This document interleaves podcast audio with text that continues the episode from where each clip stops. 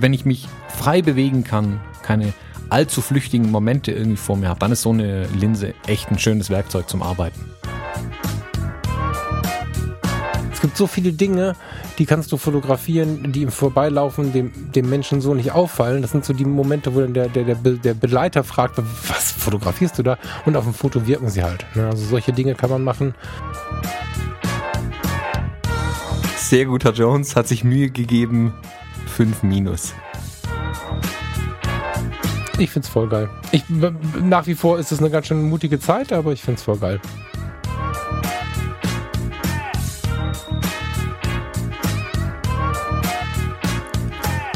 Hallo und herzlich willkommen, wir sind die Fotologen. Mein Name ist Thomas Jones und in Rating grüße ich den Falk Frasser. Hallo, Falk. Schönen guten Morgen, Thomas Jones. Guten Tag, Falk. Falk, du hast mich gerade auf einen Themenkomplex hingewiesen. Kann man das so nennen? Auf eine Frage? Themenkomplex. Das, das, das klingt schon richtig gut. Anmerkung gelesen hast, ja. Das klingt so richtig nach einem intellektuellen äh, Fotopodcast. Du hast mich auf einen Themenkomplex hingewiesen. Mm, und zwar im Campus ist gerade die Frage diskutiert worden, oder wann waren das überhaupt? Nicht, dass ich jetzt schon wieder Mist erzähle. Also zum Zeit noch gar nicht so lange her. Mm, eine Frage. Magst du sie vorlesen? Du hast sie doch bestimmt gerade noch vor dir. Ich habe sie bestimmt in der Nähe, warte. der gute Robin Disselkamp, oh Gott, die ist aber sehr lang, ne? Soll ich das machen? Ja, lest die Essenz mach, vielleicht davon vor. Ich mach das, ich, ich weiß nicht, wo die Essenz ist, sondern muss so schneiden. Achtung, provokante Frage. Für welches Medium fotografiert ihr eigentlich? Immer wieder lese ich von revolutionären technischen Neuerungen, brutaler Schärfe und Mega-Vergrößerungen. Und ich frage mich immer, wer von den Hobbyisten braucht sowas? Bei Instagram, aktuell dem Kanal schlechthin für Fotografen und Kreative, haben die Bilder in Klammern auf meinem iPhone eine Größe von 5 mal 5 Zentimetern. Facebook-Beiträge schaue ich mir zu 50% auf dem Handy an, zu 50% auf meinem MacBook. 13 Zoll, also faktisch auch nicht sonderlich groß. Aus welchem Grund sollte sich bei mir in der Lendengegend etwas regen, wenn die neue Kamera der Marke, nennen wir sie mal symbolisch Sony mit Z rauskommt und damit wirbt, dass ich die Haarstruktur der Wimpern des rechten Auges meines Models erkennen kann. Nicht falsch verstehen, ich spreche nicht von den Dingen wie Augenautofokus oder Bildstabilisierung, ich spreche von dieser brutalen Abbildungsleistung. Also wofür brauche ich diese Abbildungsqualität, wenn ich meine Bilder doch sowieso nur in sozialen Medien zeige und nicht auf Hauswandgröße drucke.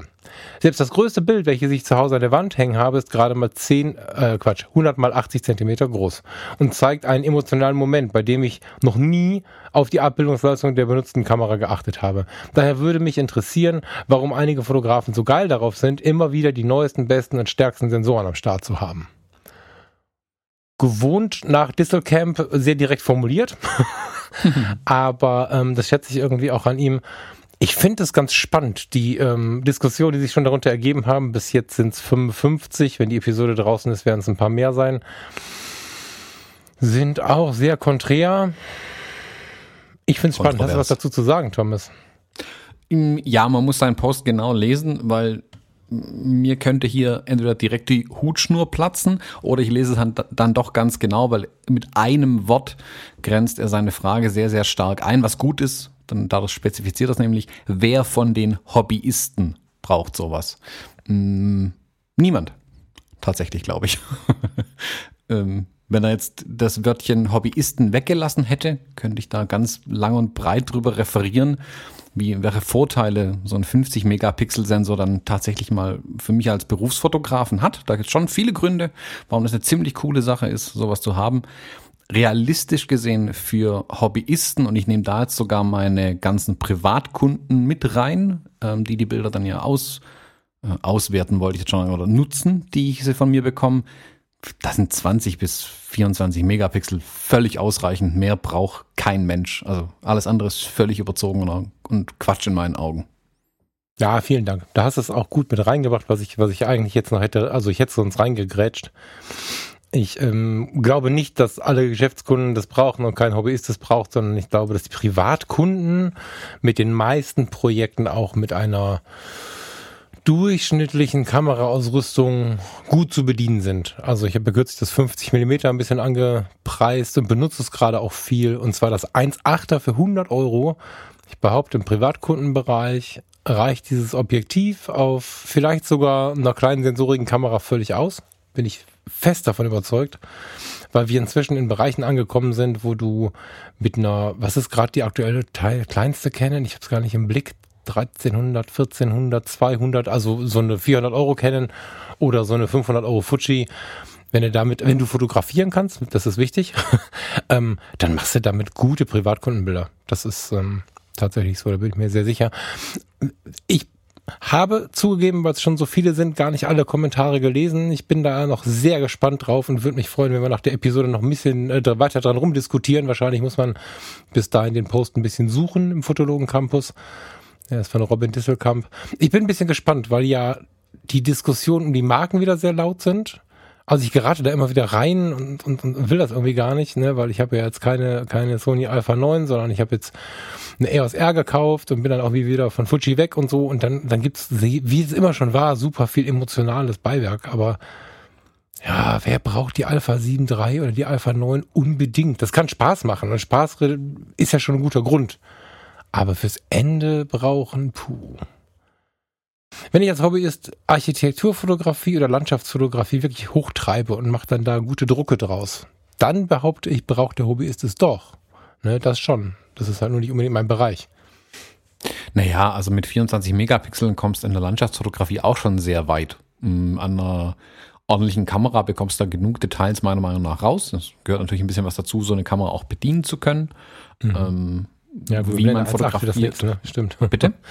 Ich sag, stimmt, mit Blende 1.8 wird es da nix und so. Nee, ja. das ist schwierig tatsächlich. Die Erfahrung musste ich auch schon machen.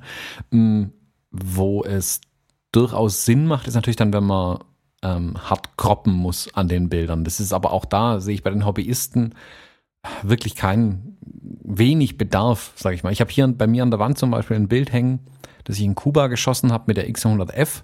Das habe ich wirklich also nicht mal aus der Hüfte geschossen. Ich habe die Kamera im Prinzip hinter meinen Rücken gehalten und abgedrückt. Das Bild war also A schon mal völlig krumm fotografiert, dann habe ich es noch, also gerade gezogen, dann habe ich es noch hart kroppen müssen, weil ich viel zu viel auf dem Bild drauf hatte. Und ich lasse mich effektiv mit 16 Megapixeln gearbeitet haben am Ende. Das hängt hier auf 60 mal 90 an meiner Wand. Das sieht mhm. top aus. Also man muss schon sehr nah hinlaufen, um zu sehen, dass es ein bisschen unscharf ist dann. Oder halt ähm, halt nicht super detailliert und fein dann tatsächlich ist. Aber das, in, also es interessiert im realen Leben tatsächlich niemanden. Wo ich die harten Crops aber voll nutz und äh, über meine 50 Megapixel an der GFX 50R richtig froh bin, ist im Studio, wenn ich Business-Porträts mache.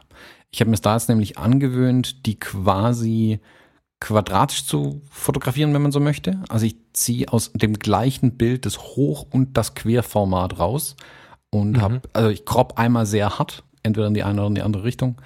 Und habe trotzdem noch eine ordentliche Auflösung, dass ich das Ding also wirklich auch in, in großflächiger, also großflächig in Anführungszeichen, mal drucken lassen könnte. Oder der Kunde es mhm. dann groß drucken lassen könnte. Aber das ist ein super Sonderfall. Also wie gesagt, Hobbyisten machen sowas normalerweise nicht. Von daher ja, mein, genau, mein Gedanke an die, an die Landschaftsfotografie gerade war auch so ein Luxusding. Ich, ähm, ich habe mal in einer Arztpraxis, ne, in der Dialysepraxis war das, habe ich einen Print hängen sehen, da Print. Pff, also ein Werk, das war, boah, also hinter Plexiglas, ne? Ähm, locker zweieinhalb Meter breit, Meter hoch, Meter 50 hoch, also wirklich riesig gedruckt.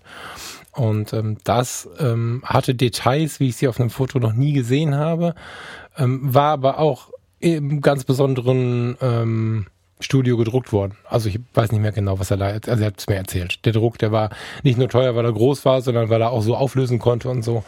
Ähm, das wird es in Deutschland vielleicht 100 Mal geben. Also insofern, alles, was über 20 Megapixels wird reichen. Ich, ich weiß noch gut, meine, meine EOS 30D, was glaube ich damals da war, das war der Hammer, dass die 8 Megapixel hatte. da konnte man endlich kroppen. Insofern müssen wir diese Gespräche so hart gar nicht führen. Hm.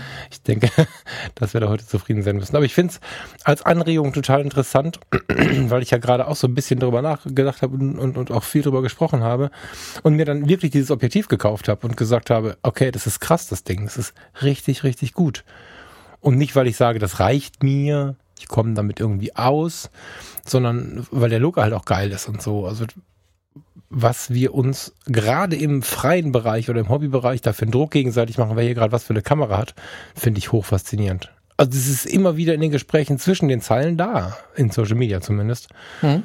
Oft gar nicht böse. Also das haben wir auch im Fotolagen-Campus, ohne dass da irgendwer gedisst wird oder so. Aber es ist schon so, dass du in den Gesprächen schon mal raushörst, wer da welche Kamera hat und mit welchen Emotionen die Kameras verteidigt werden und so das ist schon spannend mit anzusehen. Und da sind, da sind, äh, also ich glaube, 80 Prozent der Kameras, die im Fotologen Campus gebraucht werden, sind nicht nötig. Die machen Spaß, deswegen sind sie nötig. Aber ich meine, du musst fürs Bild nicht. Musst ja nicht mal in den Campus reinschauen, kannst da zu mir schauen. Ich fotografiere 80 Prozent meiner Arbeit, also die ich verkaufe quasi, die, die Fotos, ähm, mit APS-C-Kameras. Das wäre mhm. vor ein paar Jahren hätte mich dann, wäre ich dafür ja gesteinigt worden, öffentlich, mhm. im, bei den Fotografen. Äh, das ist völlig ausreichend. Also die Kunden merken den Unterschied überhaupt nicht. Und meiner Meinung nach ist die Abbildungsleistung, die diese Fuji APS-C-Kameras bieten und auch die Sony APS-C, also diese Alpha 6400 oder wie die heißt, die aktuelle, mhm. die macht unfassbar gute Bilder auch. Mhm. Also wenn die Kameras gut gebaut sind, ist die Abbildungsleistung für fast alles wirklich völlig ausreichend. Mhm. Mm, ich habe jetzt kürzlich eins von den Bildern der Drohne, die hat auch 20 Megapixel, ähm, in einem großen Print gesehen. Sieht auch super aus. Das wird auch kein Mensch ja. sehen, dass es nur in Anführungszeichen 20 Megapixel ja. sind. Also ich, also Abbildungsleistung ist, glaube ich, nicht mehr so das Thema. Also jede Kamera, meiner Meinung nach, die an sich was taugt und so knapp über 1000 Euro vielleicht kostet, ist heute absolutes Spitzenwerkzeug, mit dem man, wo man über Abbildungsleistung eigentlich nicht mehr sprechen muss. Das sollten die eigentlich alle hinkriegen. Ähm, egal welcher Marke, also ob das Nikon, Canon, Fuji, Sony, äh, ich glaube, da musst du Olympus. Da musst du nicht an die 1000 Euro. Du musst nicht an die 1000 Euro. Nicht mal, vermutlich ja. Ne. Nee, 600, 700 Euro irgendwo ist gut, glaube ich. So eine EOS 80D, was gibt's da Fuji? Also ich glaube, dass, dass zum Beispiel die XT30 achtmal ja, ausreichen würde, theoretisch. Ja, ja klar. Ne? Der gleichen Sensor, ja, glaube ich sogar. 1000 ne? Euro, glaube ich, oder so beim Body. Mhm. Ähm, aber all die Kameras machen ähm, weit mehr als das, was wirklich benötigt wird, meiner Meinung nach. Es sind dann eher so Kleinigkeiten an den Kameras, wo aber sehr persönlich sind und da lässt sich dann, glaube ich, nicht mehr unbedingt entscheiden, was aber da kann ich nicht beurteilen, was du brauchst, so zum Beispiel. Also genau, ja, ja ähm, das stimmt. Ich habe jetzt zum Beispiel gerade den Fall, das ist ja immer so dieses typische bei den Fotografen. Ähm, jetzt kommt morgen die äh, XY4 raus und jetzt habe ich aber die Dreier. Jetzt brauche ich unbedingt die Vierer. Und dann wie wie begründet man das jetzt an für sich diese Investition? Wir alle kennen das mhm. Problem, sind wir ehrlich. Ähm, mhm. Ich habe ja momentan auf den Hochzeiten die XT3 und die XT2 parallel im Einsatz. Ich habe die X Pro 2 mhm. da abgelöst ähm, weil ich tatsächlich gerade sehr schätze, zweimal den gleichen Body irgendwie zu haben. In der was die Bilder am Ende vom Ergebnis ausmacht, also das, was ich an Daten an die Kunden liefere, der Kunde wird es nicht unterscheiden können, ob es jetzt eine XT2 oder eine XT3 war. Das hat, glaube das Ding hat zwei Megapixel mehr oder so, aber das ist völlig lächerlich, der Unterschied. Ja, wenn du es ähm, dir nicht markierst, ohne Witz, würdest du es denn merken? Nee. nee ich würde es selber nicht merken, bin, bin ich ganz ehrlich, ja, genau. ich würde es selber nicht merken. Für die ständig durcheinander bringen, irgendwie die beiden Kameras. Deswegen habe ich einen in Silber, einen in Schwarz. Ähm, und bei mir steckt es ja im ah. Dateinamen mit drin tatsächlich, dass ich es unterscheiden kann. Mhm. Ähm, es ist aber tatsächlich so, dass ich bei der Arbeit sehr wohl merke, mit welcher Kamera arbeite ich. Ähm, ich, ich bevorzuge viele, viele von den Dingen an der XT3 mittlerweile gegenüber der XT2. Ähm, das sind Detailverbesserungen, die auch wirklich nur jemand merkt, wenn er beide Kameras parallel betreibt, nicht mal nacheinander. Ich habe von beim Umstieg von der XT2 auf die XT3, wo die Zweitkamera die X Pro 2 war, viele Xen und Namen gerade, habe ich eigentlich nicht bemerkt, wie viel sich an der XT3 geändert hat, zum Positiven. Wenn ich jetzt beide parallel im Einsatz habe, merke ich zum Beispiel, dass so Kleinigkeiten wie die, ähm, die Einstellräder vorne und hinten, mit denen ich äh, also durchzappen kann, die Blende oder die Belichtungskorrektur steuern kann und so weiter, die laufen an der XT3 schwerer, aber bewusst schwerer, sodass ich ein bisschen mehr Kraft aufwenden muss, aber auch gefühlt griffiger, genauer. Das fühlt sich sehr viel exakter an. Bei der XT2 fühlen die sich schwammig an. Das mag zum einen dran sein, dass er abgenudelt ist jetzt nach drei Jahren auch schon. Ähm, und das Gefühl ist einfach nicht so gut. Ich fühle mich da ungenau. Das ist so ein bisschen wie auf wackeligen Schuhen stehen. So habe ich das Gefühl bei der mhm. XT2. Das merkt man aber wirklich nur, wenn man parallel arbeitet. Bilder machen die beide voll geile, keine Frage. Und wie, wie du sagst, der Kunde kann es eh nicht unterscheiden. Ich kann es nicht mal unterscheiden. Wenn du mir zwei Bilder hinlegst mit den beiden Kameras, ich werde es nicht unterscheiden können. Ja. Ja, ich würde sogar noch ein bisschen erweitern. Also ich bin bei dir und ich glaube sogar, es gibt ja diese interessanten Tests, wo du eine Leica M nimmst, eine EOS, keine Ahnung, eine alte 5D, eine von den ersten. So, dann macht man das gleiche Foto mit den verschiedenen Kameras und ähm, da, da ist es ja schon so, dass man es in der Regel nicht merkt. Ich glaube, dass die Auswirkungen auf den Fotografen, was die Inspiration angeht, höher sind als die eigentlichen Unterschiede. Ich bin aber auch nicht der Meinung, dass man mit Schrott fotografieren kann. Also es gibt ja immer diesen Spruch, der Fotograf macht die Kamera und nicht die, äh, Quatsch, der Fotograf macht das Foto und nicht die Kamera. Bin ich ein bisschen vorsichtig, weil mit Scheißzeug zu fotografieren ist auch schwierig. Da würde ich schon zu stehen, wenn es so richtig schlimm wird, also so alte Geschichten und so. Mm, ich weiß, was das aussagen will und finde es auch gut, weil man damit trotzdem versuchen sollte zu fotografieren, wenn die Möglichkeit keine andere ist. Aber mm. ich, ist es nicht egal. So. Mm, ich würde aber dennoch ein bisschen weiter in Richtung Trash gehen, hätte man zumindest vor vier, fünf Jahren so gesagt. Vor, vor ein paar Jahren war das hart verrufen, günstige Objektive zu benutzen und hart verrufen, alte analoge Objektive an äh, moderne Kameras zu schrauben. Das ist ein bisschen in geworden in so einem Trash-Gedanken in den letzten Jahren. Und jetzt mit der Nikon Z6, Z7, der EOS R und den Sony Alphas merken wir durch die ähm, intensiven Adaptionsmöglichkeiten und die ganzen Fokussierhilfen, die wir haben, dass wenn wir uns beim eBay manuelle Objektive kaufen, Ergebnisse bekommen, so wir den Bock auf manuelles Fokussieren haben, die den heutigen Kameras ja nichts nachstehen. So, also ich habe ja schon mal mit so einem 30 Euro eBay-Schnapper, mit so einem Plastikobjektiv von der EOS mal ein Foto gemacht, was so ein bisschen ähm, rund gegangen ist und auch irgendwie niemals kritisiert wurde in irgendeiner Form. Aber wenn du dich mal so durchklickst durch die, durch die manuellen Objektive und was die modernen Kameras mit den teilweise 70er Jahre Objektiven so an Fotos generieren, hart. Also da könnte man sich in vielen Bereichen nochmal genau überlegen, was brauche ich wirklich und im gleichen Zuge dann, was möchte ich mir denn mal leisten? Weil das neue super 2,0, 24, 28, 70, wie auch immer, Canon für 3000 Euro oder das neue Fuji, was vielleicht irgendwann kommt mit 80 mm 1.0, was auch immer, das kann sich ja keiner leisten. Oder tut zumindest weh, wenn man es kauft. Ähm, ich habe jetzt gestern mal geguckt, das äh, manuelle 50 mm 1.1 von, ich weiß gar nicht, was es war, ich glaube Pentax habe ich so eins gefunden. Das kostet halt dann 300 Euro oder wenn es ein 1.4 sein darf, kostet 100 Euro. Und ähm, da, jetzt ist das nichts für einen Berufsfotografen, ne? Aber selbst beim Privatkunden kann man darüber nachdenken. Also wenn es um, zum Beispiel um Porträtshooting geht, kann man darüber nachdenken, ob das eine Maßnahme ist, weil die Abbildungsleistung am Ende ist völlig cool. Ich habe so ein altes Helios 44-2 50 mhm. mm Objektiv an einem mhm. wirklich dazu noch relativ wackeligen und schrottigen Tilt-Adapter an meiner XT3 ran. Kennst du das Bild, was mhm. ich in Frankreich von Mont Saint-Michel geschossen habe? Mhm, klar. Das ist mit dem Objektiv ja. zum Beispiel gemacht mit der Tilt-Funktion. Und das ist an der Stelle, wo ich scharf haben wollte, knackend scharf das Bild. Das würde ich ohne weiteres auf, keine Ahnung, 60, 90 aufziehen und du würdest niemals erraten, dass das Objektiv uralt, analog und an einem schlechten Adapter dranhängt. Also, ja, ja. das geht schon. Man muss auch ein bisschen natürlich einfach wissen, ähm, wie man damit umgehen muss tatsächlich. Also, die, die, es gibt schon alte Objektive, die nicht so geil sind. Ähm, aber die meisten auch da reichen völlig aus. Wie gesagt, auch da, für was? Also, ich meine, man muss jetzt ja nicht irgendwie ähm, jeden Pixel an so einem Bild auch anschauen. Ähm, es gibt auch so Sachen wie Betrachtungsabstände. Also bei einem Bild bei 60, 90, da steht man ja auch nicht 30 Zentimeter davor und guckt sich das Bild an, so dass es den gesamten Sichtbereich einnimmt. Da steht man auch einen guten Meter, anderthalb davon weg. Und mhm. dann sieht man die Pixel auch gar nicht mehr. Also das ist ja gar keine Frage. Auch diese großen Straßenplakate, das denken immer viele, dass diese 18.1-Plakate, die an der Straße hängen, mit solchen Hasselblatt-Monstern fotografiert werden. Nö, ich habe da schon ähm, 18 Megapixel an so ein 18.1-Plakat, Vollfläche. Ähm, also ja, die werden relativ grob gedruckt. Genau. genau, die werden relativ grob gedruckt und ich meine, man fährt in der Regel mit dem Auto mit 50 kmh hämmert man durch die Stadt durch und dann äh, huscht so ein Plakat an vorbei. Das sieht ja kein Mensch, wie viel Megapixel das Ding hat. Das kann relativ miese Auflösung sein zum Teil. Ähm, selbst wenn ja, es auch preislich, ne? Das wird ja super teuer, wenn die das noch, noch hoch, wenn die das noch schärfer drucken würden. Ich glaube, es gibt so Premium-Plakate, aber die hängen dann auf der Königsallee am Kurfürstendamm und so.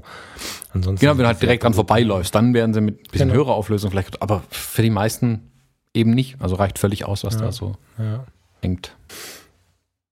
Ja, also äh, äh, tatsächlich danke, Robin. Ich würde ich würde auch nach draußen rufen, mal ein bisschen mehr Entspannung walten zu lassen und ich für mich ähm, empfinde das als Riesengewinn, mich aktuell ein bisschen zu hinterfragen, was brauche ich wirklich, nicht aus der Vernunft heraus Geld sparen zu wollen, sondern tatsächlich auch im Sinne der Zufriedenheit. Ne? So, das, ähm, man muss natürlich damit umgehen können und beziffern können, was will ich jetzt. Und mit beziffern meine ich, dass man zum Beispiel weiß, okay, ich brauche eine offene Blende. Wie offen muss sie denn sein? Man muss wissen, welcher Sensor an welcher Blende was zu leisten imstande ist und so. Und damit meine ich nicht die Abbildungsleistung, sondern die, den, den, den Style, den ich herausholen kann. Und wenn ich aber fotografisch halbwegs im Bilde bin, dann ist das meiner Meinung nach total gesund, mal zu überlegen, was kann ich denn nochmal benutzen, was vielleicht nicht gerade dreieinhalbtausend Euro kostet, wo ich jetzt vier Jahre drauf sparen muss, sondern äh, wo kann ich denn jetzt mal hingreifen? Und ich meine, bei eBay ziehen die Preise langsam an, aber sie ziehen langsam an. Also, dein Helios kostet, glaube ich, inzwischen ein bisschen was, weil das so ein Liebhaberding ist, ne? Das weiß ich nicht genau.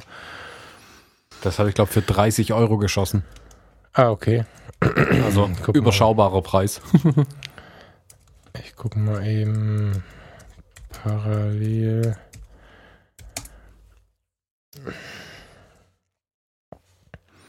So ein FD von Canon 50 mm 1.4 kostet 80 Euro oder Preis auf, Preisvorschlag, 66 Euro oder Preisvorschlag. So, das kannst du an fast alles adaptieren und hast dann ein super offenblendiges, schönes Objektiv. Also, das sind so Sachen, wenn man jetzt seine Ausrüstung gekauft hat, hat ein 2470 dabei gehabt oder whatever als Standardobjektiv, denkt immer mal bei Festbrennweiten nach, will aber nicht irgendwie irgendein L oder bei Fuji ein, ein APD sich da kaufen, irgendwie für 4000 Euro. Guck mal bei eBay rein. Dann lässt sich das adaptieren heutzutage. Mhm. Ja, reihenweise unter 50 Euro. Teilweise sogar mit Adapter schon dran.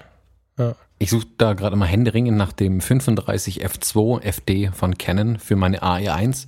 Aber das ist regelmäßig bei über 250 Euro das Objektiv. Das finde ich faszinierend irgendwie. Das mhm. hält sich extrem gut im Preis irgendwie. Aber ich glaube, das ist sehr gefragt nach wie vor. Ach, hör mal, wo wir da gerade dabei sind. Ich habe mal ungeplant, bevor wir unsere Katze aus dem Sack lassen, haben wir noch eine Katze dabei, aber noch kein im Moment. Ich habe bei Kimago was Geiles gefunden. Ähm, ich gucke mal immer, ob ich das mal kurz, ich habe es nämlich auf der Firma in den Favoriten. Bei Ebay kann ich es nicht finden. Ähm, das wollte ich dir erzählen, das habe ich nicht erzählt, das erzähle ich dir mal live. Ähm, ich schicke dir mal einen Link ich kann ja bei der EOS R, bei den Sonys und bei den Nikons spiegellos adaptieren. Ich weiß jetzt nicht, wie es bei Fuji ist. Leica M kannst du auch mal adaptieren, oder? Mhm. Ähm, diese Seven, Seven Artisans Nummer, Art, wie sagt man? Hilf mir mal amerikanisch. Wie heißt das? Ja, war richtig. Seven Artisans? Nee. Äh, A. Artisans, ja. Okay. Das ist ja so eine, hm, zumindest auf meinem Schirm ist sie relativ neu, eine Marke aus China. Die haben ähm, China. quasi aus, aus China mit SCH. Ähm, die haben das Noctilux für alle rausgebracht. Zumindest hat der Mehrdat von ähm, Kimago das ein bisschen so genannt. Kimago, wer es noch nicht kennt, ist ein ganz toller Fotografie-Blog. Q, äh, ohne U, also Q-I-M-A-G-O.de. Der hat es äh, mal auf seine Leica M geschraubt und ich bin mega geflasht vor diesem Objektiv. Es ist ein 50 Millimeter 1.1, was ich von den Werten her unglaublich finde. Das Leica äh, Pendant kostet einige tausend Euro. Und äh, er hat ein paar Beispielbilder dabei unten die mich unfassbar faszinieren. Das ist ein, ein, super schönes Ding, natürlich manuell zu fokussieren. Also wenn jemand Lust hat, in Ruhe was zu tun. Der Bericht ist super schön. Packen wir die Shownotes, behaupte ich jetzt mal. Und ich gucke mal, ob ich das Gerät irgendwo finde. Es kostet nämlich nicht gefunden. Ich habe es für 400 Euro oder so. 450 Euro irgendwie so. Also es kostet, es kostet keine 500 Euro und hat eine 1.1er Blende. Richtig scharf ab 1.4 aber auch die Beispielfotos mit 1.1 sind magisch. Wie findest du das? Scroll mal drüber. Von der Idee her, also die Bilder sind top, ähm, die er da rausbekommt an seiner Leica. Ich hatte kürzlich mal ein Seven Artisans 35 mm 1.1 ist es, glaube ich, gewesen, oder jetzt müsste ich selber schauen, auf der Fuji drauf zum Test mhm. und war mega enttäuscht. Also war richtig okay. kacke. Ähm, ich habe aber von anderen gehört, dass das Objektiv auch sehr gut sein kann. Das war bei F5.6 langsam mal scharf, sodass ich hätte sagen können, mhm. okay, das, jetzt finde ich die Bilder okay.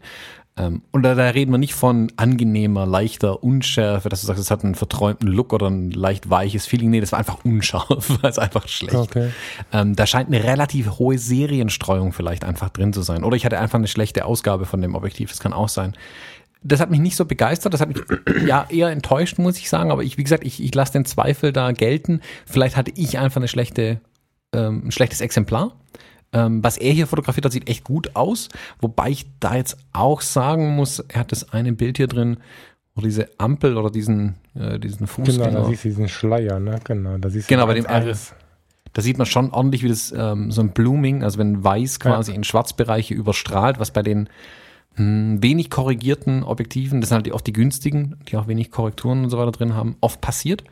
Ähm, das ja. kann aber auch mit einer schlechten, einem schlechten Exemplar liegen. Also kann auch sein, dass es hier wenn er sich das nächste gekauft hätte, dass dann das besser gewesen wäre zum Beispiel. Ja, er beschreibt, das wäre überall so. Er hat, er hat wohl irgendwie mit anderen gesprochen und so. Also okay. er sagt nicht, das Objektiv ist ein Noctilux. Das hat mhm. damit, also er hat damit vermutlich nichts zu tun. es ist ein unfassbar kreatives und sympathisches Objektiv und genauso sagt er es auch. Er sagt auch, dass äh, Blende 1.1 sehr weich ist mit ein bisschen Korn kannst du da sicherlich irgendwie ein sinnliches Zeug mitmachen, aber 1.1 macht sonst nicht so viel Sinn. Ab 1.4 sagt er, sei es äh, sehr scharf, also es ist, wird sehr schnell sehr scharf, aber in der Bildmitte. Er sagt, am Rand gibt es niemals vernünftige Schärfe und ähm, beschreibt halt das Ding auf eine sehr emotionale Art und Weise. Also er beschreibt halt, was, was ihm jetzt gefallen hat und was nicht. Nachher kommen Pro und Contra und so. Und ähm, allein schon, wie er die Haptik beschreibt, ist er schon so ein bisschen verliebt. Das ist jetzt nichts für Leute, die ähm, im Studio nach der perfekten Abbildung suchen. Das ist was für Leute, die Bock haben, sich inspirieren zu lassen, die Bock haben, ein Home-Shooting zu machen und, und, und sich auf dem Sofa zu fläzen, während sie Menschen fotografieren und so. Ich glaube, ich glaub, für die ist das was. Mhm. Ja, also es ist, ähm, es ist kein perfektes Objektiv, aber ich finde seine, es ist irgendwie eine Liebeserklärung. Er hat zwar auch 1, 2, 3, 4, 5 äh, Kontrapunkte gegen 1, 2, 3, 4, 5, 6, 7, irgendwie 10 Pro-Punkte, aber ähm, er beschreibt es schon sehr emotional, das muss man mal sagen. Aber ich, also ich finde diese Fotos aber tatsächlich auch wirklich greifend. Ne? Er ist damit einfach nur ein bisschen spazieren gegangen und ich finde diese Beispielbilder hier, dieser Bulli zum Beispiel, ich meine, da steht nur ein Bulli. so, also ich finde, es hat so, so einen gewissen Charakter, den finde ich interessant. Das Bouquet, ich weiß nicht, ob du sie offen hast, da ist so ein Stuhl von hinten fotografiert. Mhm. Es hat irgendwie so unruhig will ich gar nicht sagen, es ist irgendwie anders. Ich finde dieses, dieses Bouquet spannend. Ein bisschen wie bei meinem Zeiss scheint es ein bisschen zu swirlen irgendwie. Das Porträt von seiner Tochter, da siehst du, wenn du so in die Ränder guckst, sieht ein bisschen, als hätte er dabei gezoomt, aber das Objektiv kann nicht zoomen. Also das ist alles so ein bisschen wild irgendwie. Hm? Ist schon interessant. Also, also ich kenne ähnliche Effekte von meinem Helios, wie gesagt, dass es halt einfach anders abbildet als moderne Objektive, die halt, ich will nicht sagen überkorrigiert sind, aber halt auf maximale Abbildungsleistung einfach getrimmt sind. Da kommt mhm. möglichst perfektes Bild raus. Ich möchte aber nicht immer perfekt haben. Deswegen kann ich mhm ähm, auch mit einem, also kann an der Fuji das 5612, wenn mit dem wirklich auf 1.2 fotografiert, ist es schon auch weich, was irgendwie auch logisch ist. Also ist eh schon schwer, den Fokus mhm. genau zu treffen und logischerweise ist alles dann ein bisschen weicher. Mm, ich mag aber auch daran, wie gesagt, das, das, dieses Helios, mm, eben weil es nicht zu perfekt ist, gerade was ähm, Bokeh angeht, Spitzlichter und solche Geschichten, weil das ein bisschen, ja, wie du sagst, wild verzeichnet einfach. Also ich mag da diesen unperfekt Ansatz tatsächlich. Ähm, dieses Seven Artisans, also ich kenne die, die Ausgaben der Leica nicht, das muss ich dazu sagen, die habe ich nie in der Hand gehabt. Ich kann, hatte jetzt diese Fuji-Ausgabe von dem 35 Millimeter in der Hand, was dann 50 Millimetern Kleinbild wieder entspricht. Ähm, er hat ja auch zum Beispiel aufgeführt, dass die ähm, kein, dass der Blendenring linear, also nicht ähm, A nicht linear läuft, also am Ende hast du ganz wenig Spiel nur noch, um die Blenden zu verstellen und er klickt mhm. nicht. Also du verstellst frei die Blende. Und das ist sehr, sehr ungewohnt für mich tatsächlich, weil ich das ja wirklich mittlerweile an den Fingern ausmache, auf welcher Blende ich eigentlich bin und da keine, keine Kommunikation stattfindet. In dem Fall sehe ich auch im Display nicht, auf welcher Blende ich bin. Ich muss also raten mhm. oder halt von oben aufs Objektiv drauf schauen. Das finde ich ein bisschen blöd. Also mhm. hat Vor- und Nachteile. Also wie, kommt drauf an, für welchen Zweck man es einsetzt. Wie gesagt, wenn ich jetzt im ähm, Reportagealltag, wo es manchmal schnell und wild zugeht, dann, dann muss ich mich halt darauf verlassen können, was ich in meinen Fingern spüre, wenn ich den Blendenring drehe und muss nicht dann noch, noch mal oben drauf schauen und dann ein Bild zu machen und dann ist mein Motiv schon längst weg. Das ist natürlich schade. Aber ja, ja also wenn ich mich frei bewegen kann, keine allzu flüchtigen Momente irgendwie vor mir habe, dann ist so eine Linse echt ein schönes Werkzeug zum Arbeiten. 396 Euro kostet das. Genau, der Preis ist ja auch noch so eine Sache. Ich habe keine Ahnung, was das Noctilux kostet. von Leica? Ich, ich gucke es Interesse halber mal nach. Ähm, das hat er aber auch geschrieben. Ne? Also er sagt halt, ähm, wenn man es mit dem Noctilux vergleicht, ist es wahrscheinlich Schrott. Also da muss man, das hat er so nicht geschrieben, aber da muss man jetzt gar nicht so. ähm, das, darum geht's auch gar nicht. Noctilux 1.1 Schrott. Naja, ich versuche es ja immer so rumzurechnen. Gehen wir mal davon aus, dass das Noctilux, keine Ahnung, 4000 Euro kostet. Da sind wir schnell dabei. Hm ist es, ist dieses Objektiv dann nur 10% so gut wie das Noctilux oder ist das Noctilux zehnmal besser wie das, wie dieses Objektiv? Nö, sehr mhm. wahrscheinlich nicht. Ähm, also es, mhm. es ist eine Preis-Leistungsfrage ja auch irgendwie und ich glaube, das sind diese Objektive echt super für ähm, ja, adäquates Geld bekommt man hier eine, eine brauchbare Leistung an der Kamera, wo sonst die Objektive halt wirklich ein Vielfaches davon kosten. Von daher für mich völlig in Ordnung. Also ich, ich, hätte ich eine Leica, würde ich mir sicherlich so ein Objektiv mal draufschrauben. Ganz sicher. Ja, mir geht's ja, mir geht's vor allen Dingen ums Adaptieren der ganzen Geschichte. Ne? Also deswegen habe ich es einfach nur benannt. Dass, es ist ja vorbei, dass das ein Objektiv für Leica ist. Sondern Leica M gibt's ja, kannst du an alles aber adaptieren heute. So. Deswegen ja, genau. Ich halt spannend. So, Summilux, Summilux, Noctilux, 75 mm, Noctilux 75 mm kostet 11.000 Euro. Schnäppchen. Schnäppchen gibt es denn? Ich habe jetzt hier scheiße sortiert. es gibt einen Noctilux 50 mm, allerdings 0,95. Das kostet 10.450 Euro. Ja, whatever ist halt viel Geld. Also viel, viel, viel Geld. Und ähm, es kostet 396 bei Amazon. Also das ähm, ist schon was anderes. Hm. Wenn es einer, wenn's einer von euch da draußen hat oder kauft, dann würden wir, glaube ich, gerne noch mal ein paar Bilder sehen. Ich, ich überlege nämlich ernsthaft, ob das nicht mal eine Idee wäre. Früher oder wahrscheinlich auch später in diesem Jahr. Hm. Was machen wir jetzt mit der Katze, Thomas?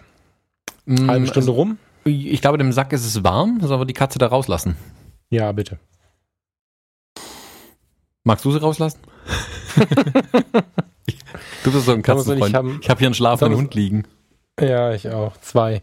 Ich habe ähm, heute mit dem Thomas, wir haben zusammen heute eigentlich zwei äh, Episoden aufnehmen wollen, weil es planerisch für uns cooler wäre. So, das haben wir nicht geschafft, weil wir den theoretischen Zeitslot für eine Episode plus Vorgespräch dafür ähm, genutzt haben, zu diskutieren.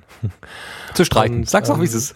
Am Ende, ja, in Baden-Württemberg wäre das Streit. Ich habe nur diskutiert. Und ähm, äh, wir beginnen ab heute beide ein 365-Tage-Projekt. Und würden uns freuen, wenn der ein oder andere von euch mitspielt. Das ist die Kurzfassung. Genau. Möchtest du was dazu sagen? ich kann ein bisschen was dazu sagen. Ähm, wir hirnen schon eine ganze Weile rum, was man noch alles tun könnte, um mm, zum einen seinen kreativen Muskel weiter trainieren. Wir beide wollen, würden gerne mehr in, in Serien arbeiten. Wir würden gerne mehr, sagen wir manchmal auch gezwungen sein zu fotografieren, was bei so einem 365-Tage-Projekt schnell mitkommt, weil man ja auch liefern muss ein Stück weit. Wir würden gerne aber auch selbst, wie gesagt, in Serien arbeiten. Ich würde ganz gern auch ein bisschen ähm, wieder Fortschritt sehen manchmal in der Fotografie. Ich bin momentan auch so ein bisschen auf dem Plateau unterwegs, wo sich, wo sich zwar noch ein bisschen was bewegt, aber nach außen ist es, glaube ich, völlig unmerklich und ich selbst tue mir auch schwer zu merken, wo ich eigentlich noch besser werde. Aber ich strebe ja immer danach, tatsächlich noch besser zu werden. Mm, und haben ein bisschen hin und her überlegt und weil unser Fotologen Instagram-Account ja schon eine Weile brach liegt, also wer da mal reinguckt, der, der Feed selbst ist ziemlich leer im Moment. Ähm, wir haben da mal ordentlich durchgeputzt, aufgeräumt und wir wollten den auch füllen. Und aus all diesen kleinen Komponenten und Ideen und ähm, Bedürfnissen und Anliegen haben wir uns eben beschlossen, ein 365-Tage-Projekt jeweils zu machen, bei dem wir auf unseren eigenen Accounts arbeiten und gleichzeitig aber den Fotologen-Account befüttern wollen. So. Mhm. Genau. Also, wir, äh, vielleicht fangen wir da mal an. Ähm, die Fotos findet jeder, der es interessiert, bei, wie heißt, wie, wie ist denn dein, wie heißt denn du überhaupt? Thomas 70529, ne? Nee, das ist schon eine Weile vorbei. Ähm, ich habe momentan mehrere Instagram-Accounts, um ehrlich zu sein. Also es gibt meinen Hauptaccount, Thomas Jones Fotografie, jeweils mit einem Unterstrich dazwischen. Und der Account für dieses 365-Tage-Projekt wird bei mir Thomas Jones Daily sein. D-A-I-L-Y, auch jeweils mit Unterstrichen dazwischen. Ich werde aber die Accounts untereinander auch verlinken und wir packen es am besten auch in die Shownotes hier wieder, wie immer, mit rein, dass man es auf jeden Fall genau. schnell finden kann. Genau, ich packe das bei edfalkfrasser.com zusammengeschrieben. Ähm, also der bekannte Account, da packe ich es rein. Was wir noch machen ist, wir werden bei den Fotologen ein paar Outtakes reinwerfen. Ne? Das, ähm, bei einem, bei einem 365-Tage-Projekt ist es so, dass du mal ein Making-of hast, mal ein Bild, wo du denkst, oh, das würde ich auch gerne zeigen, aber du kannst ja nicht am Tag fünf Bilder zeigen, sondern ja ein Bild zeigen und auch die Auswahl ist ja so ein bisschen der Reiz dabei. Und einen Bonuspunkt haben wir quasi mindestens pro Woche, ähm, indem wir nämlich da dann ähm, so quasi, was hinten übergefallen ist, die Outtakes reinhauen können. Das sind nicht die, die übrig bleiben, weil sie schlecht sind, sondern das sind dann die, die man so gerne noch zeigen möchte. Ja, wir fänden es geil, wenn möglichst viele Leute mitwachen. Deswegen kommt auch unter jedes Foto der ähm, Hashtag äh, Fotologen 365. So, und wir würden das jetzt erstmal durchziehen bis Ende des Jahres, also bis zum äh, 31.12 würden dann quasi sagen, wow, krass, jetzt haben wir ein halbes Jahr geschafft und unser Ziel wäre es Stand heute, man weiß nie, was passiert, aber unser Ziel wäre Stand heute, sowohl für uns als auch für die, die mitlaufen, entweder zu sagen, oh, jetzt haben wir das geschafft, Gott sei Dank, oder viel lieber noch, jetzt haben wir ein halbes Jahr geschafft, jetzt schaffen wir auch ein ganzes und dann können wir alle zusammen am 1.1. nochmal starten. Das ähm, ist so das, was wir uns vorstellen. Die Geschichte, warum wir es jetzt machen, hat der Thomas gerade schon so ein bisschen angerissen. Wir haben so lange diskutiert, weil wir uns nicht ganz einig waren, beide irgendwie auch nicht so richtig cool damit waren, dass wir es jetzt machen, wo wir eigentlich so viel zu tun haben. Ne? Während ich äh, in Findungsphase mit äh, krankem Hund und kaputtem Auto und äh, Prüfungssituation bei Farina und kranker Mutter irgendwie hier stehe und mich kümmern muss, hat der Thomas unglaublich den Zettel voll mit, mit Business-Geschichten. Eigentlich haben wir keine Zeit für ein 365-Tage-Projekt. Und genau das ist die Phase, in der ich damals auch gesagt habe, genau dann muss man es machen, weil man sich damit nämlich neue er, weiß ich nicht, zehn Minuten am Tag zumindest schenkt mit sich alleine, mit sich und der Kamera und ja, mir hat das damals mein Leben verändert, ist jetzt schon ein bisschen her. Ähm, jetzt versuchen wir es nochmal. Na, wir machen es einfach, ne? Versuchen klingt so, wir können abbrechen. Wir haben Bock, dass ihr mitkommt. Ähm, wer die Bilder zeigen möchte, kann entweder bei Instagram den Hashtag benutzen und auch folgen. Ne? Hashtag ähm, Fotologen 365 oder oder und oder bei uns in den Fotologen Campus kommen, das ist die Facebook-Gruppe. Da werden wir ab Ausstrahlung dieser Episode oben in den Ankündigungen, in den Gruppen gibt es oben Ankündigungen, das ist der Vorstellungsthread. Da ist ein anderes Projekt im Moment noch drin aus dem Campus selber und da kommt dann das 365-Tage-Projekt rein. Da können dann jeden Tag die Fotos gepostet werden. Wer da Bock drauf hat, ähm, das ist ja eh ein ganz toller Tonfall da bei uns im, im Fotologen Campus. Da können wir uns gegenseitig ein bisschen, ja, motivieren weiterzumachen. Mhm. So. Falk, jetzt habe ich hier gerade aber doch ein Problem erkannt an unserem 365-Tage-Projekt. Hm, also A, der eine oder andere hat es gemerkt, es ist Juli, wir sind mitten im Jahr, das ist aber gar nicht so sehr das Problem. Wir fangen halt irgendwann einfach mal an, das ist für mich völlig in Ordnung. Ich habe vorhin im Vorgespräch rumgewitzelt, dass es hin und wieder ja eigentlich 366 Tage Projekte sein müssen wegen Schaltjahren.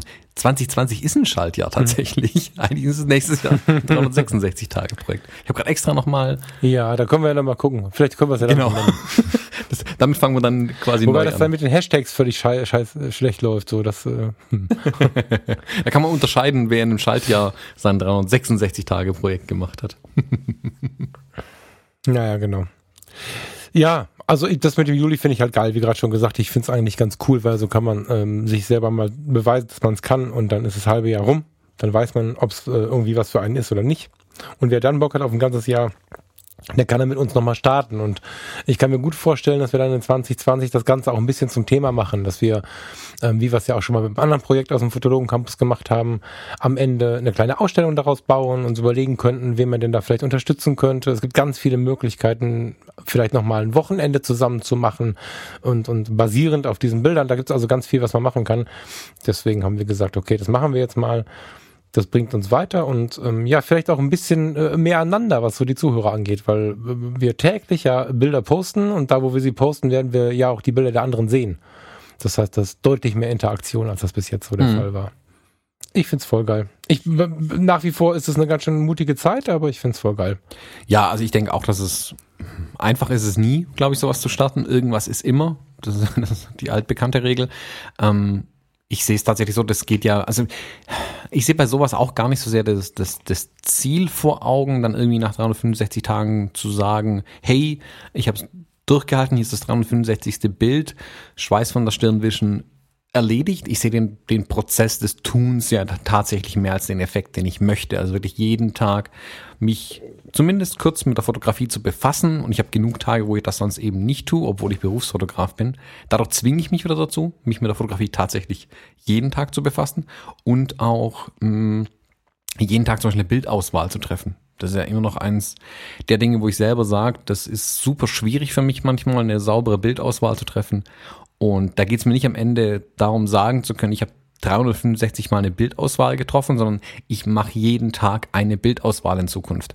Da hoffe ich mir die größten Effekte. Wie gesagt, ich glaube, der Prozess ist da wirklich das Interessante. Ich meine, sowas am Ende durchgezogen zu haben, ist dann schon cool. Also wenn man auf dem Gipfel oben steht, ist es schon eine Leistung, keine Frage. Das kann auch motivieren, dann die nächsten fotografischen Ziele anzugehen. Aber ich glaube, den, den, den, den meisten Endorphinschub bekomme bekomm ich zumindest immer während des Tuns tatsächlich. Also wenn ich dann in diesem Prozess, Prozess erstmal drin stecke. Äh, ja, voll. Wenn man es ein bisschen weniger technisch und fotografisch betrachten möchte, es ist ja so, das kann man jetzt zulassen oder auch verweigern, aber ich finde es sehr schlau, das zuzulassen. Du verbringst vor allen Dingen, das finde ich zum Beispiel viel, viel spannender, Du verbringst vor allen Dingen zehn Minuten, eine halbe Stunde, manchmal bestimmt noch eine Stunde mit dir. Mhm. Ja, also wenn du so ein Foto machst, ähm, insbesondere wenn du in einem, in einem Kontext bist, wo, wo der nachher der Nachbar, würde ich schon sagen, der Partner nicht mitspielt. Ne? Also ich habe gerade schon mit Farina gesprochen, ich glaube, sie macht mit. Sie grinst ein bisschen, sie ist mitten im Examen. Ich, also, ich glaube, sie zweifelt noch ein bisschen, aber ich glaube, sie macht mit. Das heißt aber auch, ähm, ob sie mitmacht oder nicht, ich weiß, dass ich da jetzt keinen auf die Mütze bekomme, wenn ich dann zehn Minuten das Foto abends aussuche, weil sie da einfach ein ganz entspannter Mensch ist. Aber es gibt natürlich ganz viele Konstellationen, wo man sich Sorgen machen muss, oh je, macht er jetzt mit und so. Wenn man das dann bespricht, kleiner Tipp oder erster Tipp vielleicht äh, für jeden, der jetzt überlegt, das zu machen, das mit der Familie abzusprechen, wenn es denn eine Familie gibt in der Regel, weil die Familie merkt, okay, das tut ihm oder ihr gut, wird das bejaht. Das heißt aber auch, dass man jeden Tag zehn Minuten für sich alleine hat. Und das ist noch lange, also es ist lange nicht mehr selbstverständlich, dass man das hat. Und alleine der Gewinn daraus, der ist schon super mhm. faszinierend.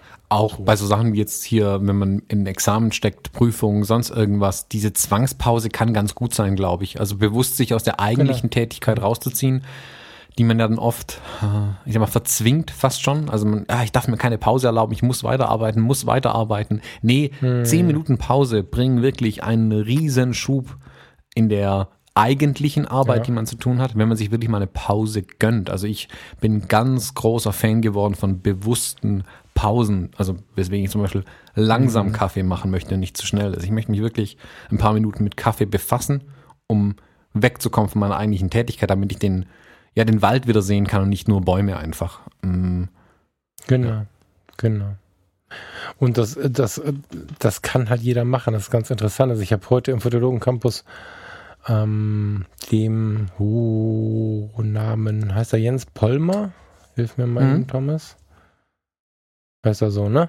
Habe ich heute nur vielen Dank unter den unter einen Post geschrieben, weil, weil er hat äh, so ein bisschen das fotografiert, was ich mir unter einem 365-Tage-Projekt am ehesten vorstelle, nämlich den Alltag. Also ich würde gar nicht, vielleicht gehen wir mal so ein bisschen so eine Tipp, vielleicht fangen wir mal weiter vorne an, erklären mal dem, der es noch nie gemacht hat, mit, mit, mit ein paar Worten in einer Viertelstunde jetzt, was man denn da überhaupt macht und warum und vor allen Dingen wie, weil es gibt so ein paar Stolpersteine, die möchte ich zumindest vorher erwähnt haben. Ähm, wer sie trotzdem stolpern möchte, ist natürlich schlau, eigene Erfahrungen zu machen, aber lass mal kurz drüber reden. Also bei so einem 365-Tage-Projekt ist ja jeden Tag ein Bild, ist klar. Ich habe beim allerersten Mal wild jeden Tag irgendwie ein Bild gemacht. So. Das hat nachher auf meinem Darstellungs, war damals, war das ein, ein Blog. Ähm, man kann das bei Instagram machen, man kann das bei Facebook machen. Am schlausten ist wahrscheinlich bei Instagram und im Fotologen Campus, weil man da die Bilder zusammenliegen hat dann. Ähm, wenn man jeden Tag irgendwas fotografiert, kommt man stilmäßig schnell raus und es sieht in der Sammlung dann komisch aus. So, deswegen finde ich es schon schlau, wenn man sich zumindest mal ein paar Stunden Gedanken macht. Schwarz-Weiß bunt. Soll ich es mischen? Soll ich es, wenn ich es mische, vielleicht anders irgendwie? Ich bin Fan von Passepartouts in Social Media, Thomas gar nicht.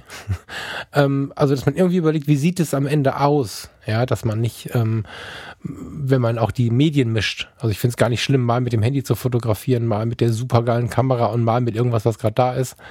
Alles cool, aber ich würde ein bisschen überlegen, will ich, will ich einen Rahmen und bei Rahmen, liebe Leute, Vorsicht, ne? Kein Doppelrahmen und noch was Gelbes, Lilanes Rahmen.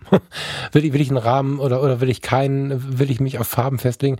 Das ist was, was ich schon mh, mm, am Anfang bedenken würde und dann gilt es einfach jeden Tag ein Bild zu machen. Und der Jens Pollmer im Fotologen Campus ähm, macht die, glaube ich, free, also das ist nicht am 365-Tage-Projekt ähm, haftend, aber der geht halt durch die Welt genauso, wie ich mir das vorstelle. Also wenn ich jetzt gerade schon zehnmal gesagt habe, zehn Minuten am Tag, denkt der ein oder andere Hobbyfotograf oder auch Profi, was soll ich in zehn Minuten verdammt nochmal fotografieren? Äh, wenn du zu deiner Haustür rausgehst, unabhängig davon, ob du an der Hauptstraße wohnst oder auf dem Dorf, sobald die Haustür hinter dir zu ist, wirst du in deinem Umfeld, wenn du dich darauf einlässt, in zehn Minuten ein geiles Bild finden ob das ein Löwenzahn ist, der durch den Beton bricht, ob das ähm, eine Ziege auf der Wiese ist, ob das ähm, whatever ist, das wird funktionieren. Und das zu finden in, im Rahmen dieses Projektes, das ist so wertvoll. Man lernt sein ganzes Umfeld völlig neu kennen. Das ist halt einer der größten Effekte, die daraus so zu ziehen sind, glaube ich. Neben der Zeit für sich und wie Thomas sagt, neben den fotografischen Errungenschaften ist dieses, äh, äh dieser andere Blick, den du dann bekommst, nochmal wertvoll. Das kennt jeder, der gerne fotografiert, aber mit dem 365-Tage-Projekt wird dieser noch intensivere Blick auf die Spitze getrieben. Ja, ja, ja. ja. Also man muss sich da, glaube ich, auf der einen Seite kann man da ganz frei, glaube ich, agieren bei solchen Projekten. Hm, wie du sagst, kommt man aber schnell in Wildwuchs rein. Hm, ich glaube aber auch da, man muss sich jetzt nicht unbedingt vorher schon den großen Kopf machen, was sich dann, also wie detailliert mein 365-Tage-Projekt aussehen soll. Auch da kann es ja durchaus eine Findungsphase sein. Deswegen finde ich es eigentlich ganz charmant, mitten im Jahr anzufangen, um ein halbes Jahr Vorlauf zu haben, um dann wirklich sagen zu können, nach einem halben Jahr, okay, jetzt habe ich mal geübt, jetzt weiß ich, wie schwierig es ist tatsächlich oder was kann ich leisten, was kann ich nicht leisten, was macht mir Spaß, was macht mir keinen Spaß, um dann am Ende sagen zu können, mhm. jetzt starte ich in 2020 wirklich ein 366-Tage-Projekt und habe aber eine genaue Vorstellung davon, wie es aussehen soll. Im Passepartout, ohne Passepartout, schwarz-weiß, Farbe, welche Brennweite, vielleicht nur eine Kamera verwenden, nur eine Brennweite verwenden, ähm, wie auch immer, nur Detailaufnahmen, nur alles unscharf fotografieren, wie auch immer. Aber da habe ich vielleicht schon ein bisschen Vorarbeit geleistet, konnte mich quasi warm laufen vielleicht. Das könnte eine ganz gute Gelegenheit tatsächlich sein, jetzt anzufangen, mittendrin, um einfach mit reinzukommen in die Sache. Bis dahin weiß es dann halt auch, ne? Also stimmt, das ist auch schön. Also ich werde schon versuchen, irgendwie äh, Stilgleichheit hinzubekommen. Am Ende wird sich zeigen, ob es funktioniert. Aber ich habe zwei Projekte schon abgebrochen. Ich weiß also auch, wie es heißt, da zu scheitern. Immer so nach etwas über einem halben Jahr. Das heißt, bis dahin kann ich mich dann auch so weit eingegroovt haben, dass, dass ich weiß, wie du schon sagst, was dann 2020 kommt. Ja. Und wie gesagt, ich bin gespannt, was wir dann daraus machen. Also aus heutiger Sicht äh, sehe ich da sehr viel Potenzial für äh, irgendwelche ja, Quality Time mit Hörern und mit fotografieren so. Ja. Hm, hm. Ja, ja, also ich glaube, da steckt ganz, ganz viel in so einem Projekt drin. Ich freue mich tatsächlich auch damit loszulegen. Hm, bin gespannt, was da rauskommt. Da müsst ihr auf jeden Fall mal, mh, hm, keine Ahnung, so nach ein paar Monaten vielleicht mal äh, oder ein paar Wochen ein Check-in machen kurz und uns mal überlegen, okay, hey, ähm, wo stehen wir jetzt denn eigentlich? Wie waren so die Erfahrungen, die ersten, nach den ersten paar Wochen? Was haben wir gelernt? Hm, das dürfte ganz interessant sein. Ich glaube, da kann man sich, ja. ist vielleicht ganz cool, sich da wirklich mit anderen auszutauschen. Deswegen finde ich es eigentlich, fände ich es ganz cool, dass dem Campus einige noch mitmachen ähm, und man sich dann auch im Campus ein bisschen drüber austauschen kann, wie die Erfahrungen sind tatsächlich. Ja, auf jeden Fall. Also ich werde diese Welten parallel leben, ne? Instagram und ähm, den Fotologen Campus.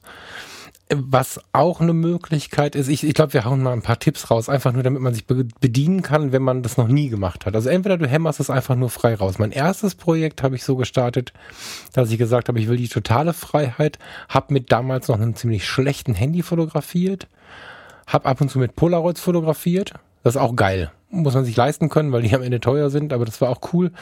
Äh, hab das aber alles gemischt mit der 5, 5D Mark II oder 3, weiß gar nicht mehr, was da damals am Start war, aber hab das hart gemischt.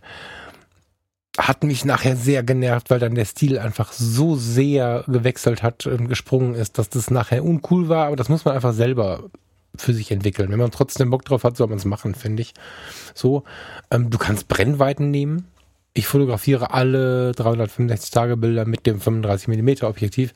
Ist halt nur so eine Sache, wenn du dann weißt, du bist eine ganze Woche in, keine Ahnung, im Bayerischen Wald und willst eigentlich Tiere fotografieren, dann darfst du nur mit 35 mm. Das ist immer so eine Sache. Zu viel Einschränkung ist, glaube ich, nicht cool. Ich glaube, klar kann ein Objektiv cool sein, aber man muss immer genau sich prüfen, was bin ich jetzt für ein Typ Mensch.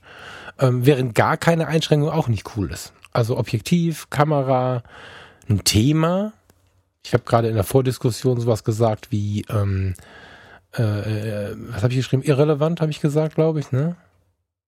Hab ich, wie habe ich das gerade genannt? Mhm. Unwichtig. Mhm. Indem ich einfach auf die Dinge hingewiesen habe, die. Es gibt so viele Dinge, die kannst du fotografieren, die im Vorbeilaufen dem, dem Menschen so nicht auffallen. Das sind so die Momente, wo dann der, der, der, der Begleiter fragt, was fotografierst du da? Und auf dem Foto wirken sie halt. Ne? Also solche Dinge kann man machen. Man kann sich ein Wort drüber schreiben, man kann sagen, ich brauche irgendwas, wo rot drin ist. Da gibt es einfach unzählige Möglichkeiten. Über seine Stadt kann man das Ganze machen, über seinen Arbeitgeber, whatever. Muss sich, glaube ich, jeder prüfen. Also wie gesagt, ich würde im, im Campus auch dazu raten, dass wir da nicht nur die Bilder laden, sondern uns auch ein bisschen darüber austauschen. Einfach in diesem einen Thread oben in den Ankündigungen. Mhm. Genau. Hast du für dich jetzt, also wie machst du es denn jetzt, Thomas? Weil wir da, das war ja auch so ein bisschen unser Punkt, über den wir diskutiert haben. Hast du jetzt schon eine Vorgabe oder willst du einfach wilde reinwerfen? Oder hast du schon für dich irgendeine Idee? Mein grober Plan ist es, jeden Tag ein Bild zu machen mal. Ja, das ist schon mal nicht schlecht. ähm, das ist schon mal ein guter Grundsatz. Schon, schon mal eine gute Idee. Sehr guter Jones, hat sich Mühe gegeben. Fünf minus. mm, nee, ich, ich glaube, dass ich für den Anfang ich glaube, ich will mich am Anfang erstmal ein bisschen versuchen zu finden. Also ich, ich nehme es wirklich so, wie ich es gerade auch gesagt habe. Ich habe jetzt nicht die super harten Vorgaben. Ähm, ich will mir ein bisschen die Freiheit lassen, das zu tun, was ich spannend finde, worauf ich Lust habe, was ich auch Lust habe zu fotografieren. Ich will mich gleichzeitig aber auch immer herausfordern. Also ich will mich nicht irgendwie bequem werden lassen, indem ich sage, ich fotografiere, was mir vor die Linse kommt. Also halt die Kamera im Zweifelsfall einfach aus dem Fenster und guck mal meine Straße, in der ich wohne. Das finde ich dann ein bisschen zu einfach. Mhm. Ich will mir schon was dabei überlegen und ich möchte auch versuchen, hm, ich will nicht sagen, einen Spannungsbogen einzubauen, aber dass wenn man die Fotos an einer langen Wäscheleine aufhängen würde, dass es schon ein bisschen eine Reise darstellt. Ich weiß noch nicht genau, wie ich das darstellen möchte dann am Ende, aber dass man wirklich sehen kann, aha, guck mal, hier hat irgendjemand angefangen, einfach mal loszufotografieren und dann kristallisieren sich einfach Dinge raus. Da, keine Ahnung, sei es, dass es auf eine bestimmte ähm, Distanz zu den Objekten geht, sei es, dass es eine bestimmte Farbkombination gibt, die ich mir für eine äh, für eine Zeit suche oder so. Aber das ist dann irgendwie schon, wenn man sie nacheinander anschaut, es eine Reise gibt, die nicht ähm, zu sehr äh, unterschiedlich ist. Dass es wirklich in einer Serie quasi gedacht werden kann, aber dass die, dass die Grenzen zwischen verschiedenen Themen, die ich vielleicht mal machen möchte über den Verlauf von einem Jahr, sich nicht zu hart abgrenzen. Also keine Ahnung, also einfach mal dahin geworfen für einen Papierkorb, wenn ich mir jetzt überlege, hey, ich habe hier was Rotes gesehen, jetzt fotografiere ich was Rotes und dann fotografiere ich ein paar Tage lang rot in irgendeiner Art und Weise. Und dann möchte ich jetzt aber wieder Richtung mhm. Schwarz-Weiß gehen, dann suche ich mir vielleicht ganz bewusst irgendwas, wo zwar die Farbe rot drin ist, aber keine andere Farbe, dass ich quasi ein natürliches Color Key, danke Dimo für den Begriff, ich glaube, der hat es damals gesagt, ähm, irgendwie hab, wo ich praktisch nur die Farbe Rot drin habe, aber den Rest in Schwarz-Weiß und keine anderen Farben mehr. Und dann mhm. gehe ich langsam in Schwarz-Weiß rüber zum Beispiel. Also der, ich will mir da ein bisschen die Freiheiten lassen. Ich will mir aber auch gleichzeitig immer wieder Regeln aufzwängen, sage ich mal, in dem Projekt. Ähm, untergeordnet über der übergeordneten Regel eben jeden Tag daran zu arbeiten tatsächlich. Ich will jeden Tag meinen fotografischen Muskel ein bisschen stärken und aber mir ein bisschen nach Bedarf auch was suchen oder nach Bedarf, nach, nach Lust und Laune ein bisschen suchen, was ich tatsächlich machen möchte. Also ich will jetzt nicht ein ganzes Jahr lang ein und dasselbe Thema bearbeiten. Ich, fürchte einfach, dass mich das irgendwann langweilen würde und es wird es nur viel schwerer machen und ich möchte nicht unter Zwang an langweiligen Projekten arbeiten, sondern ich will das ja auch für mich frisch halten und interessant halten, weil dann glaube ich, dann, dann ziehe ich es auch tatsächlich einfach richtig durch und dann habe ich auch das meiste davon, wenn ich wirklich Spaß an der Sache auch habe. Und ja, deswegen werde ich jetzt einfach mal anfangen und sicherlich einfach nur dokumentieren, was passiert und mal schauen, was sich so rauskristallisiert. Also auch, vielleicht finde ich mich dann auch dann tatsächlich irgendwann in der Situation, dass ich sage, ich mache nur noch die eine Brennweite. Also realistisch gesehen mache ich sowieso gerade alles mit 35 Millimetern. Ähm, könnte also durchaus sein, dass es genau das wird. Kann aber auch ganz bewusst sein, dass ich sage, nee, ich will weiter oder enger gehen mit der Brennweite. Also Ich gehe auf 50 Millimeter oder gehe auf 24, einfach um was neben dem zu machen, was ich sonst mache irgendwie.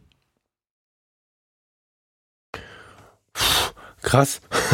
Also ich würde jetzt schon überlegen, ob ich doch nicht mache, weil du, weil du es dann tatsächlich dann doch enger steckst, als ich jetzt gedacht hätte. Also das ist pff, spannend. Also ich glaube, ich würde es sehr autobiografisch machen oder ich werde es sehr autobiografisch machen. Und ähm, da sich da jeden Tag die Dinge ändern und anpassen und so.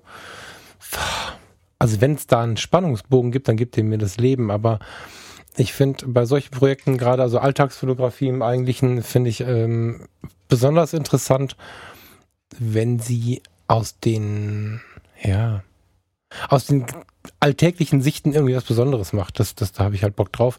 Das ist aber sicherlich ein ganz anderer Ansatz, weil das die Sache noch lange nicht so konzeptioniert, kann man das so sagen? Also, wenn ich jetzt in einem Café sitze und ich mag die Blumen auf den Tisch und die junge Frau im Hintergrund, die man in der Unschärfe gar nicht erkennen kann oder whatever. Oder ich äh, sehe, dass der eine Stuhl einen witzigen Knick hat oder solche Dinge. Also die, ich, ich gehe eher auf Details. Ähm, bei solchen Sachen und nicht so sehr konzeptionell. Da bin ich extrem gespannt, auch wie wir dann so unterschiedlich arbeiten.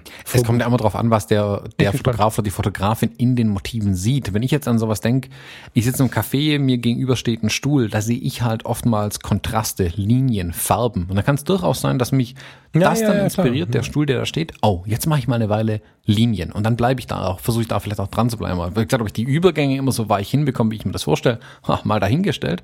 Das wird mich sicherlich vor die vor die schwierigsten Aufgaben stellen, aber dann an einem Thema auch tatsächlich ein bisschen dran zu bleiben, fände ich schon spannend. Also ich will's, auf der einen Seite will ich eine richtige Herausforderung haben, das wird glaube ich von alleine genug werden. Ähm, auf der anderen Seite, das hatten wir heute Morgen auch schon gesprochen, muss es schon auch so sein, dass es einen nicht frustriert, weil man es nicht schafft. Also wenn ich dann irgendwie keine Ahnung, drei, vier Tage mhm. lang echt miese, zusammenhangslose Bilder abliefert, die nicht dementsprechend, was ich möchte, dann frustriert einen das natürlich auch. Da möchte ich auch nicht hin. Deswegen sage ich auch, ich will mir ein bisschen die Freiheit lassen, die Zügel mal enger zu schnallen oder auch mal weiter zu lassen. Also ja, mir ein bisschen Freiheit bieten, so wie es auch vom eigenen Alltag her vielleicht geht. Also wenn ich jetzt zum Beispiel weiß, keine Ahnung, ich bin permanent unterwegs in der Woche, dann werde ich sicherlich nicht sagen, ich versuche mich thematisch irgendwo zu bewegen, wo ich weiß, ich muss mich erst ins Auto setzen, eine halbe Stunde fahren, um das zu fotografieren. Also, keine genau. Ahnung, wenn ich jetzt sage, ich will genau. unbedingt Berge fotografieren. Na klar kann ich jetzt hinten aus dem Fenster gucken und irgendwo in der, in der Entfernung steht die Schwäbische Alb, aber Berge sind es noch keine richtigen. Mm, wenn ich aber weiß, ich bin jeden Tag im Büro und ich komme hier nicht wirklich raus, dann kann ich das Thema einfach nicht bearbeiten. Das frustriert mich dann. Dann würde ich mir versuchen zu sagen, okay, cool, was kann ich hier machen, mm, was ich spannend fände? Was gibt es zum Beispiel in meinem Büro, ähm, keine Ahnung, nur die Primärfarben fotografieren? Oder was habe ich hier an, an Linien, Schatten, sonstiges, dass ich einfach mich eine Zeit lang mit irgendwas befassen kann, mit einem Thema. Ich habe zum Beispiel, das geht so ein bisschen in die, in die Richtung rein. Ich habe die ersten vier, fünf Hochzeiten, die ich jetzt dieses Jahr fotografiert hatte, mh, bei so einer Hochzeitsreportage hat man ja doch viele Momente, während der Trauung meistens, in denen nicht so wirklich viel passiert. Und da das Wetter dieses Jahr eigentlich immer relativ gut war, hatte ich oft Fenster, durch die ganz hartes Sonnenlicht einfällt in die Räume. Und ich habe dann mhm. immer wieder mal eine Kamera geschnappt und ähm, hart unterbelichtet, dass also quasi nur, also ich extrem viele abgesoffene Schatten hatten und nur die Dinge, die vom Licht direkt getroffen werden, eine saubere Durchzeichnung haben. Das dann wiederum in Schwarz-Weiß und so habe ich versucht, auf jeder Hochzeit sowas zu finden. Die landen niemals in der Auswahl für meine Kunden natürlich, die Bilder. Es war eher so. Nein. Nee, ohne Witz jetzt. Manche vielleicht ja, aber die meisten werden sich denken, oh, da ist ihm ein Fehler passiert. Also ich behaupte einfach, die, die können nicht zuordnen, was das in dieser Reportage zu suchen hätte. Bei mir ist sowas immer drin, sogar abstraktes. Mm, okay. Wenn es gut passt und wirklich irgendwie die Geschichte der Hochzeit bereichert, dann ja. Wenn es aber zu abstrakt ist, dann nicht. Also ich habe mm. jetzt auf der letzten Hochzeit zum Beispiel ich so einen Moment wieder gehabt.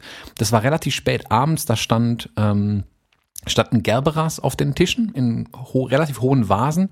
Dadurch waren die, die Blüten sowieso schon wegisoliert vom Rest, was auf dem Tisch stand. Und dann kam die Sonne so tief durch die Fenster reingeschossen, dass wirklich nur die Gerberas oben getroffen wurden. Und da habe ich ein Bild gemacht über den Tisch drüber, wie nur die Blüten erleuchtet waren und der Rest wirklich fast im Schwarz untergegangen ist irgendwie. Das Bild kam natürlich rein, weil die sofort ihre Tischdeko erkannt haben und sich dachten, also hoff, sich denken, oh, mhm. guck mal, schön, wie unsere Tischdeko ausgesehen hat. Ähm, jetzt ein wildes Schattenspiel in einem Treppenhaus in einem, in einem Standesamt damit fangen die sehr wahrscheinlich nichts an. Das wäre einfach nur verwirrend für die meisten. Das lasse ich dann eher weg. Aber wenn es reinpasst, Bonuspunkte, ganz klar. Dann habe ich, also da habe ich alles erreicht. Dann habe ich ein cooles künstlerisches Bild gemacht, das dem meinen Kunden sogar die Reportage, die ich liefere, noch bereichert. Dann ist also besser kann es eigentlich nicht mehr werden. Aber genau sowas, also zu sagen, ich habe über Wochen hinweg immer wieder an dem Samstag mich kurz mit einem Thema befasst, äh, wenn ich so eine Downtime hatte, also ich sonst nicht so viel machen konnte während der Trauung. Es geht ja manchmal eine Stunde und so viel passiert da ja manchmal tatsächlich einfach nicht. Ähm, habe ich sowas versucht dann zum Beispiel rauszuarbeiten. Und sowas könnte ich mir dann auch vorstellen. Also wirklich, ähm, ja, Sonnenlicht irgendwo zu fotografieren. Also das ist so schräg, das klingen mag. Und solche mhm. Dinge mir zu suchen, um dann eine Weile ein Thema zu bearbeiten. Wir hatten es schon ganz oft erwähnt, dass wir mehr in Serien denken wollen eigentlich. Und ich erhoffe mir von dem Projekt endlich dieses, dieses Ding aufzubrechen, das ich manchmal hab, mehr in Serien zu gehen. Ich habe es gemerkt mit diesem äh, hartes Sonnenlicht bei Hochzeiten Thema, das ich mir so inoffiziell gesucht hatte. Das hat geholfen, weil ich dann darauf geachtet habe tatsächlich. Und dann habe ich wirklich dieses Thema bewusster bearbeitet. Also, ähm, super spannend, dass du da so konzeptionell werden möchtest. Wer da Bock drauf hat, soll das versuchen, ist aber allerdings wirklich was für Fortgeschrittene. Also ich habe mich ja mit dem Thema, jetzt warte mal, jetzt zum vierten Mal gehe ich da tiefer drauf ein und ja, zum vierten Mal. Mhm. Und es ist super, super schwer, überhaupt erstmal jeden Tag ein Bild zu machen. Irgendein Bild irgendwas. Das heißt, ähm, wer da Bock hat, das durchzuziehen, der darf sich jetzt von unseren Träumen, wie wir es denn machen könnten und wie es vielleicht dann doch nicht funktioniert, bloß nicht abschrecken lassen, sondern der erste Plan ist, jeden Tag sich mit sich in der Kamera zu beschäftigen irgendein Bild bringen zu müssen, irgendein Bild im Fotologen Campus oder bei Instagram oder beides äh, bieten zu müssen. Und wenn denn dann an dem Tag alles schiefgelaufen ist, dann fotografiere ich an meinen dicken Zeh, wie er aus der, aus der Decke guckt am Abend, wenn ich ins Bett gehe. Aber irgendwas zu fotografieren ist so das erste Ziel.